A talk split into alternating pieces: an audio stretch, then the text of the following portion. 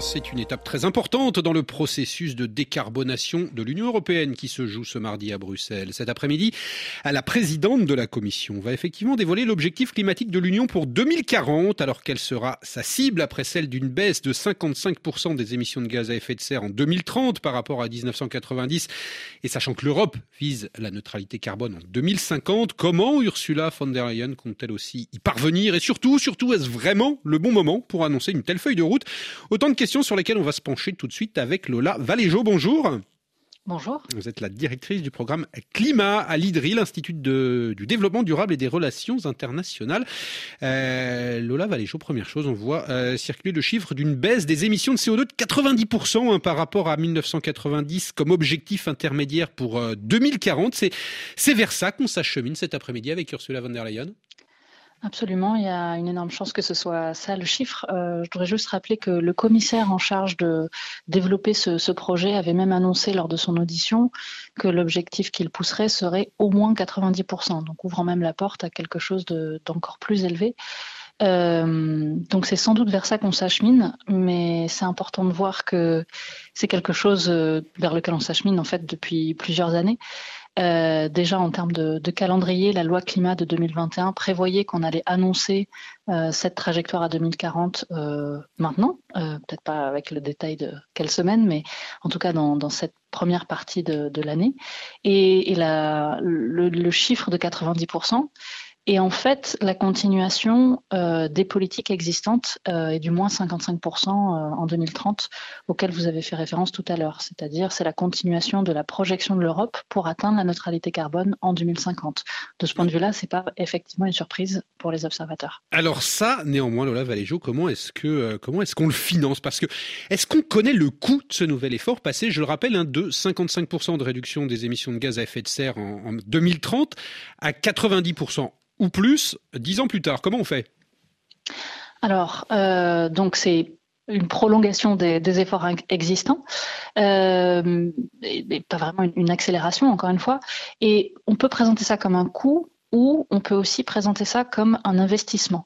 Euh, c'est pas uniquement une, une pirouette oratoire parce que on a vu que ces deux dernières années, euh, notre dépendance énergétique aux combustibles fossiles nous a coûté extrêmement cher. C'était de l'ordre de, 800 milliards de, subventions aux entreprises et aux particuliers euh, qui sont partis en fumée euh, avec notre, notre dépendance au gaz russe. on voit aussi une, inflation des, des coûts énergétiques, notamment liés aux fossiles. Et donc, quelque part, investir pour accélérer dans la transition énergétique notamment, euh, c'est-à-dire décarboner notre secteur électrique et électrifier de nombreux secteurs de l'économie, c'est aussi une façon de maîtriser nos coûts de l'énergie et d'avoir une dépendance moindre. Euh, donc c'est aussi un investissement euh, dans, dans, notre facture au global. il faut aussi voir que ne pas agir pour, pour l'action climatique, c'est aussi passer sous silence euh, voilà, les coûts très élevés euh, des impacts du changement climatique. Euh, voilà, je ne vais pas faire la liste de, de, de toutes les, les vagues de chaleur. Mais Lola Valéjo, cet investissement, pour reprendre vos, mhm. vos termes, est-ce qu'on sait du coup à combien il se chiffre? Oui, alors il y a des, beaucoup de, une étude d'impact qui a été réalisée par, par la commission.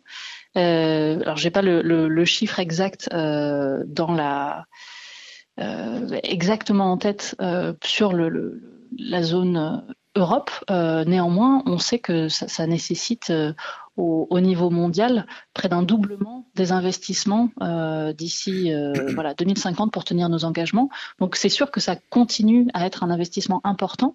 Je voudrais juste rappeler que peut-être par exemple sur un seul aspect qui est le déploiement des énergies renouvelables. C'est évidemment loin d'être le, seul point, mais euh, les investissements qu'il faudrait continuer à faire dans les prochaines années pour tenir les objectifs 2030 euh, et 2040, c'est en fait équivalent à ce qu'on a dépensé euh, sur l'année passée. Donc juste pour donner un, ordre de grandeur, que on n'est pas complètement dans l'inconnu et, dans, un domaine qui, qui, est absolument infaisable, parce que c'est finalement la prolongation des efforts qu'on a fait ces dernières années, des efforts certes exceptionnels, mais des efforts d'accélération qu'on a déjà fait ces deux dernières années. Lola Valéjo, il nous reste allez, un peu plus d'une minute. Je voudrais qu'on s'arrête également sur le timing pour dévoiler cette feuille de route. Autrement dit, est-ce que c'est le bon moment aujourd'hui, puisque ça n'a échappé à personne, hein, qu'on est en ce moment dans un contexte assez explosif dans l'Union, crise agricole, quatre mois, dans quatre mois, il y a des élections européennes aussi, hein, où l'extrême droite a, a, le vent en poupe.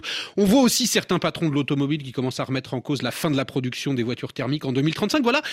Est-ce que c'est pas contre, contre-productif finalement d'annoncer tout cela maintenant? Alors, il y a euh, déjà une question très simple qui est euh, respecter, le, le, calendrier politique. Je pense que c'est aussi important de respecter la parole donnée et on a besoin d'avoir euh, dans le calendrier politique cet objectif adopté à l'été Juste un, pas de recul. Euh, ce que fait l'Europe, c'est aussi euh, montrer le leadership sur la scène internationale. C'est aussi ce qui est attendu de sa part par euh, les pays étrangers. Évidemment, il faut aussi que ce soit quelque part acceptable pour la population européenne elle-même. Et de ce point de vue-là, c'est sûr que le contexte actuel, il est très difficile. Je pense qu'il met aussi sur la table une question très importante qui est dans quelle mesure on arrive à proposer un, un deal global. Euh, pour les agriculteurs, on a quelque part la tentation de blâmer euh, les politiques de transition écologique, alors qu'on sait euh, que, que celles-ci, euh, ils sont pour peu dans les difficultés euh, qui sont plutôt d'ordre démographique ou économique euh, des agriculteurs. Et, et donc c'est aussi effectivement un risque, mais quelque part une opportunité d'avoir une, une, discussion politique sur euh, les secteurs qui vont être les plus difficiles. Et c'est sûr que l'agriculture, et il y en a un autre euh, qui est la séquestration de carbone, sont les deux euh, incertitudes ou les deux secteurs où ça peut être justement difficile d'avancer sans avoir une discussion d'ordre politique sur des questions qui ont en fait pas uniquement à voir sur la, la question environnementale.